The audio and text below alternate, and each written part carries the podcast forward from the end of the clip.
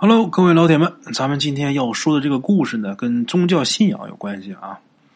呃，我相信啊，如果懂这个阴阳命理知识的人，一定知道，凡是这个八字里边带华盖，然后又有天乙贵人辅佐者，他肯定是跟这个宗教有缘的。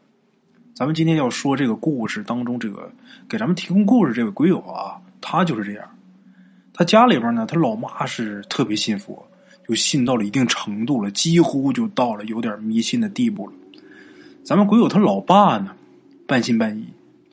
咱们鬼友说啊，在他们整个大家庭里边，整个家族里边最坚定的无神论者有谁呢？一个是他大爷，另外一个是他大爷的二儿子，也就是咱们鬼友的堂哥。哎，他二哥。至于咱们鬼友呢，他并不是天生的是一颗红心向着释迦牟尼。直到他二哥惨死，咱们鬼友才明白，有些东西啊，真的是不由得人不相信。哎，那咱们今天来说说咱们鬼友的二哥。他二哥比咱们鬼友大八岁，初中毕业以后，因为实在是念不进去书，哎，实在是学不进去，然后他就去他们学校后面有一个水泥厂里边去打工去了。这一干呢，就是一年多。干一年多以后啊，咱们鬼友他大爷就考虑说自己这二儿子在水泥厂工作啊，工资低，而且干活特别累，这就不用说了。最关键的是什么呢？对这个呼吸系统啊伤害特别大，特别容易得这些什么息肺啊、尘肺啊这些个病。哎，所以说在这儿干活不是什么长久之计。后来合计合计啊，家里边人就拿钱呐，给他二哥买了一辆大卡车，让他跑这个货运。那个时候啊，鬼友他二哥人年轻，这体格又好。大伙想想啊，体格不好，在水泥厂他也干不了啊。体格又好，人又年轻，再加上这驾驶技术啊又很好，所以说家里人都认为啊，哎，他选这行是选对了。话说，由于咱们鬼友他妈是深信佛教，哎，所以说认识了不少教中的一些人呐。其中有这么一个啊，他在信佛之前，这个人是干嘛呢？他是阴阳师。基本上可以算得上是顶尖一类的高手。有这么一天呢，这位阴阳师朋友来咱们鬼友家做客，中午呢就一起吃这个午饭。那天正好咱们鬼友他二哥，也就是他这堂哥啊，他大爷家这二哥也在那儿吃饭。吃饭的时候，这阴阳师啊就盯着咱们鬼友他二哥看了一会儿之后，就说呀：“小伙子，你这脸上带着死气呀。”这话一出来啊，咱们鬼友他妈当时吓一跳，因为这阴阳师啊，他断人生死那是一绝，绝无差错。他们特别熟悉，一听说自己大大伯子家这个二儿子啊，自己的侄儿说一脸死气，鬼友他妈就着急了，就赶紧问这阴阳师啊，说那怎么办呢？咱们鬼友他妈是挺着急，但是他二哥呀，在前面说了，他是无神论者。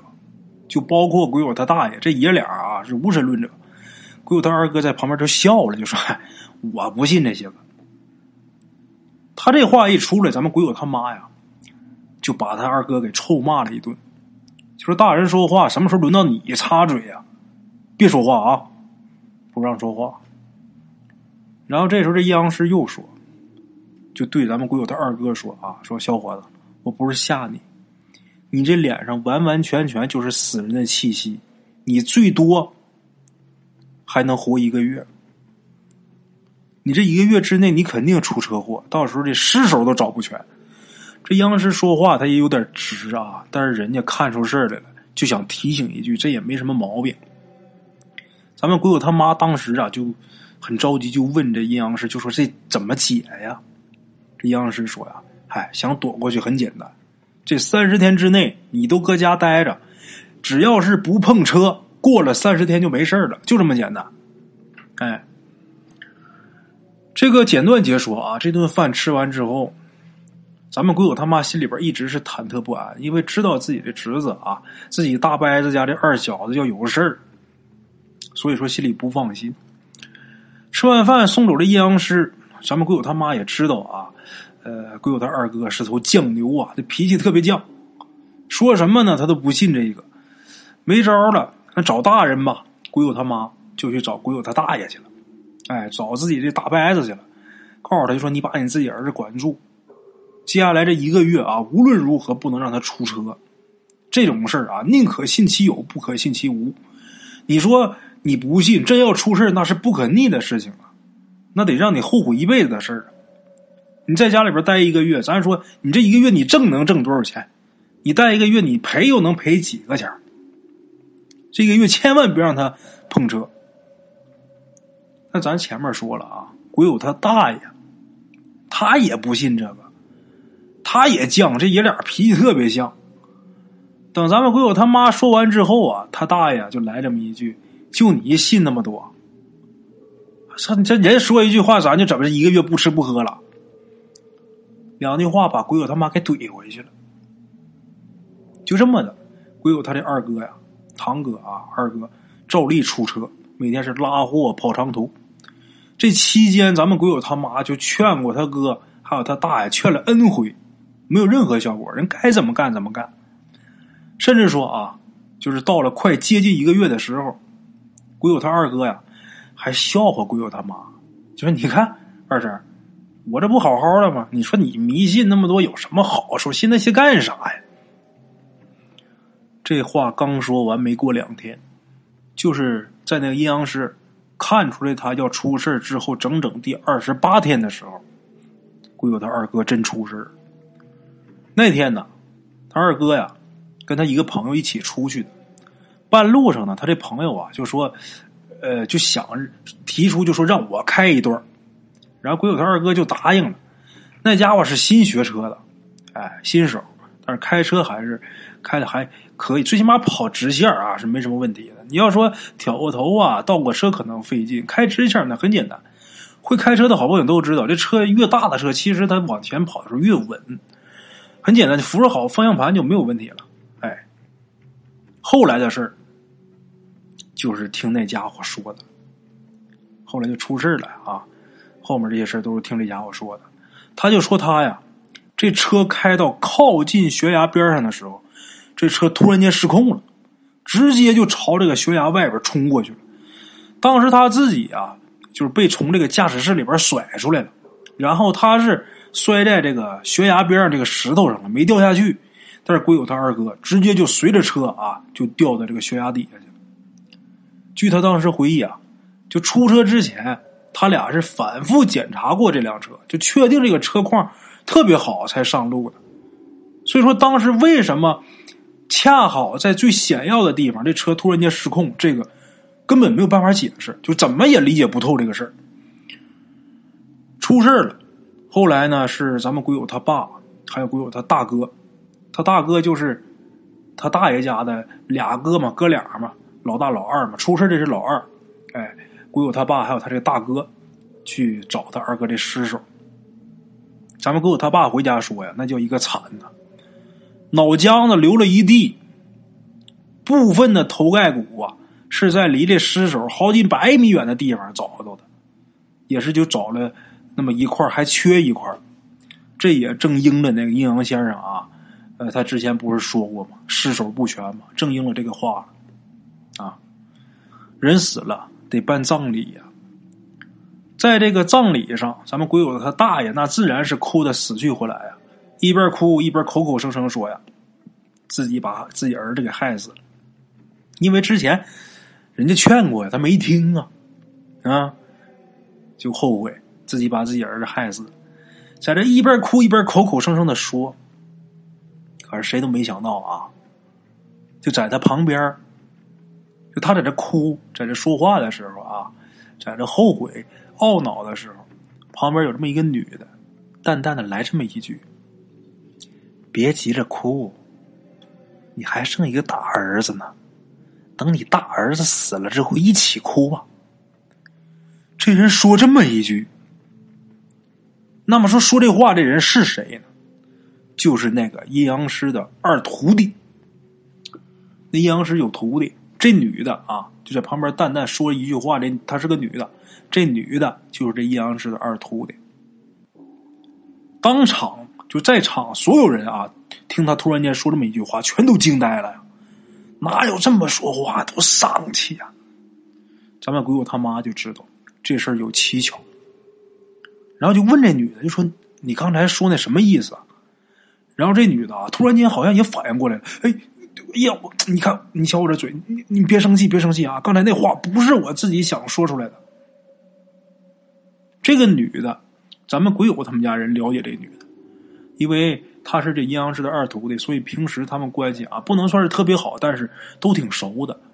鬼友他们家知道这女的有一毛病，就是时不时的这女的突然间会说出一些预言，有的时候甚至连睡觉的时候啊都有可能就突然间就开口说一点什么事儿，然后这个事儿就都很准，但是事后啊他自己却不知道。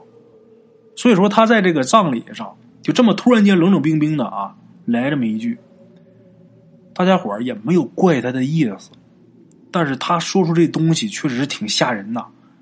哎，你们家还有个大的，等你大儿子死了之后，你一起哭，这叫什么话呀？谁听不瘆得慌啊？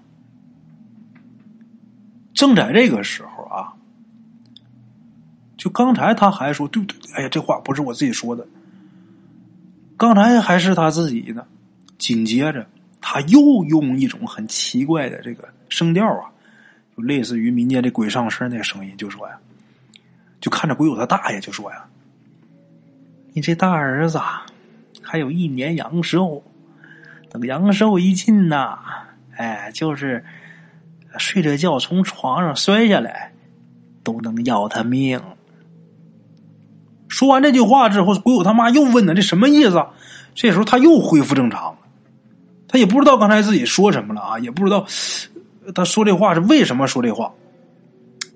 然后他就琢磨，他也跟大伙说：“弄不好要出事你们赶紧去找我师傅去吧。”哎，来这么一句，咱们呃把之前的这先摁下，咱得介绍一下。这位阴阳师，就这女的，她师傅。这个阴阳师啊，呃，为什么说有这么大本事呢？其实，呃，咱先说啊，这个人首先人家是绝对不是为了骗钱的江湖术士。哎，这个骗钱的这些个江湖术士啊，他都是有目的的，目的就是钱，不为别的。但是人家不是，人家怎么呢？人家家有钱，家财颇丰。人家家早在九十年代的时候，人家投资在市郊就买下一座山，在这个山脚下呀开这个采石场，在这个山腰半山腰开果园，山顶人家还建了一座一千多平方的山庄，这山庄不干别就自己家住。你说人家这条件啊，以人家那个资本和实力的话，没必要出去骗那仨瓜俩枣的，哎，反倒是啊，求他看病的人是络绎不绝。这个人还会中医。哎，就是到他那儿去治病的人很多，他这个医术很精湛。一个是人有手艺，人家是中医；另外一个人家家财万贯，所以说人家没必要出去骗钱去。当然啊，这种人他这个架子也很大，架子特别大。首先，人家第一是有能耐，第二人也是不差钱儿。哎，有那么一句话叫“钱压奴婢手，一压当行人”。人家手艺不比你差，人家还有钱，所以这种人你就很难能请得动。人家绝对不会轻易就下山。如果说非要求他下山给看病，或者说看看风水啥的，那必须得有熟人介绍，得预约，要不人家真不给你看，而且必须得车接车送。这个人其实说来也挺神奇的啊，他早些年也是家，不是说一生下来啊就家财万贯。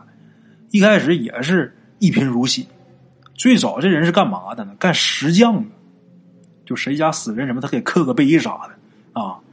后来呢，有一次就得了一个一个什么病，说不明白啊，反正一种重病吧，这人就昏迷了，昏了四十九天，正好四十九天，七七四十九啊，昏了七个星期，四十九天之后，这人醒过来了，一醒来之后啊，这人就突然间会医术了。就掌握这个悬壶之术，而且这人呢，醒过之后通晓阴阳，哎，这就很了不得呀！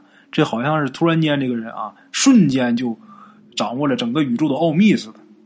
哎，这个人醒过来之后啊，有了一身本事，之后他又收了四个徒弟，他对他这四个徒弟啊，呃，别的倒没什么要求，只有一个要求，有一个相同的要求，跟这四个徒弟说，绝对不能拿昧心的钱，否则的话，天道轮回。嗯，咱干咱这行的啊，要是拿昧心钱，那下场得特别的悲惨。后面呢，他真有一个徒弟啊，照他这话来了，拿了这个违心的钱了，结果真是遭了报应。这个事儿啊，咱就不多说了，咱言归正传。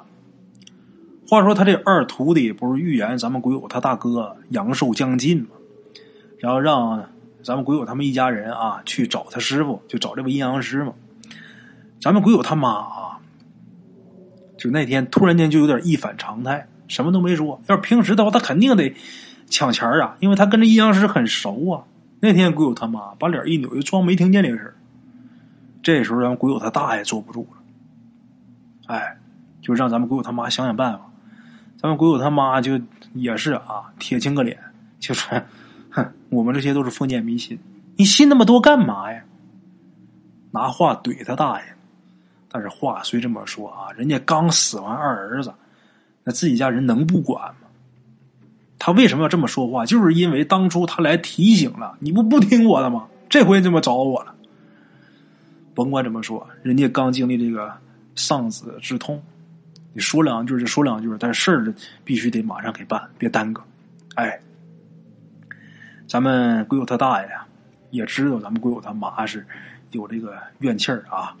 之前他不听劝，然后啊也是好言相求。咱们鬼友他妈呀，赶紧吧，啊，你就就别在这卖关子了，跟鬼友他大爷一起就是找了一辆面包车就上山了，上山求那阴阳师去了。咱们鬼友他妈跟这阴阳师两个人关系本来就很好，要么之前也不能说在一起吃饭呐啥的。所以说到那之后啊，没费什么功夫就把这位高人呐给搬下山了。这一行人是直奔咱们鬼友他大爷家。这阴阳师到了之后啊，看咱们鬼友他大哥看了一会儿，转头就跟大伙说，就跟咱们鬼友他这个家族里边人说呀，就说你们家有老人，他这个坟的位置埋的不对，你们家有没有老人？埋那地方四周，这山头都有尖儿，而这个坟头正对的那个山，却是平顶的。咱们鬼友他大爷，咱们鬼友他爸，还有几个族人，一听完之后，吓得脸都白了，因为这阴阳师他说那坟的确有，确有其事，还不是别人，就是咱们鬼友他爷爷的坟。那么说，当时选坟没找人吗？找人了。找了一个道士，这道士啊，当时就说啊，就说这个坟头啊，呃，面对着这个平坦的山顶，你后人呐不会有那么多坎坷。哎，当时这个道士这么说的，所以他们家人呐才把鬼友他爷这坟呐定在那儿，才那么埋的。这阴阳师听完之后，接着就说呀，就说这是当时给你们向阴宅这道士要整你们。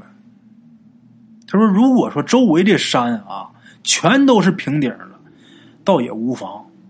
但是就是这种四面这个山呐，都有尖儿，都有尖儿，把这个坟给包围着。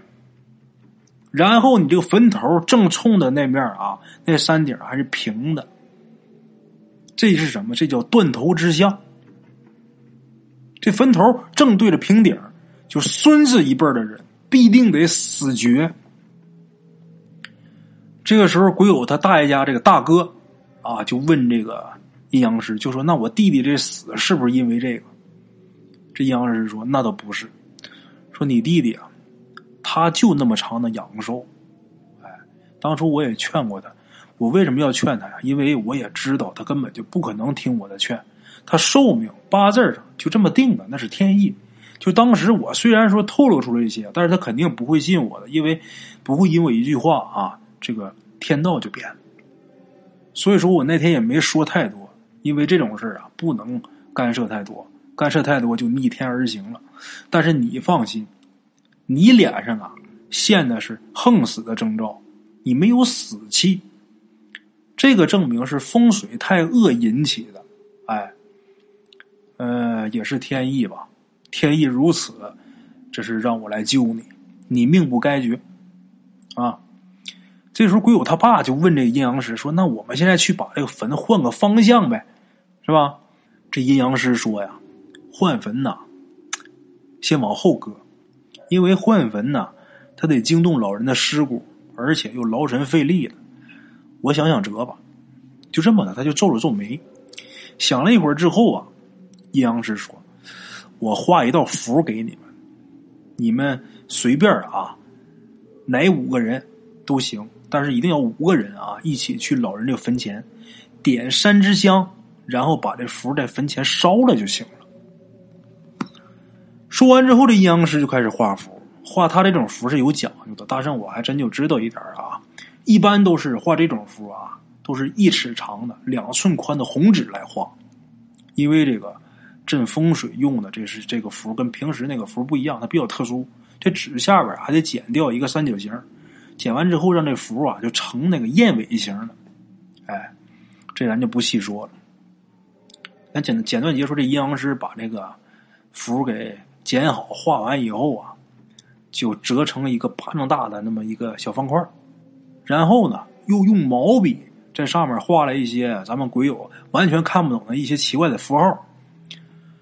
都弄好之后，咱们鬼友一看，这东西有点像八卦这个形离远看，但离近看又不是。为什么像八卦？因为八卦是圆的嘛，他把这符折成一个方的，哎，所以说离远看有点像八卦，离近了看又不像。总之是这么一个东西，哎，弄好了之后呢，把这东西就交给咱们鬼友他们家人了，然后又特意叮嘱了一下，一定要去五个人，这取五行之意。这个去的是男是女，呃，没关系，哎，但是烧符的这必须得是男的。也就是说，你一个男的，四个女的也行；你仨男的，俩女的也行；或者说你五个都是男的都没问题。但是烧符的一定得是男的烧，哎，去五个人呐，这是取五行之意。而且去这五个人啊，不能有病，就身上不能是疾病缠身、有病痛的，因为那种人他阳气不足啊，哎，阳气不足的话，容易被这个坟内这邪气所伤。等交代完之后，咱们鬼友一家，呃，鬼友他爸，鬼友他大爷。还有鬼友他大哥，再加上他二姐，还有鬼友他妈，哎，等到了之后烧符呢，是鬼友他大哥烧的，因为看出他脸上有事儿，他烧的符。当时鬼友他大哥是还没结婚呢啊，这个阳气超足，他烧也没犯什么毛病。果然呢，这事儿过去以后，鬼友他大哥一直是平平安安的。后来过了一年半，他大哥就结婚了。现在他大哥这孩子上小学六年级，啊，好了，各位老铁们，今天这个不成熟的这么一个小故事吧，送给大家。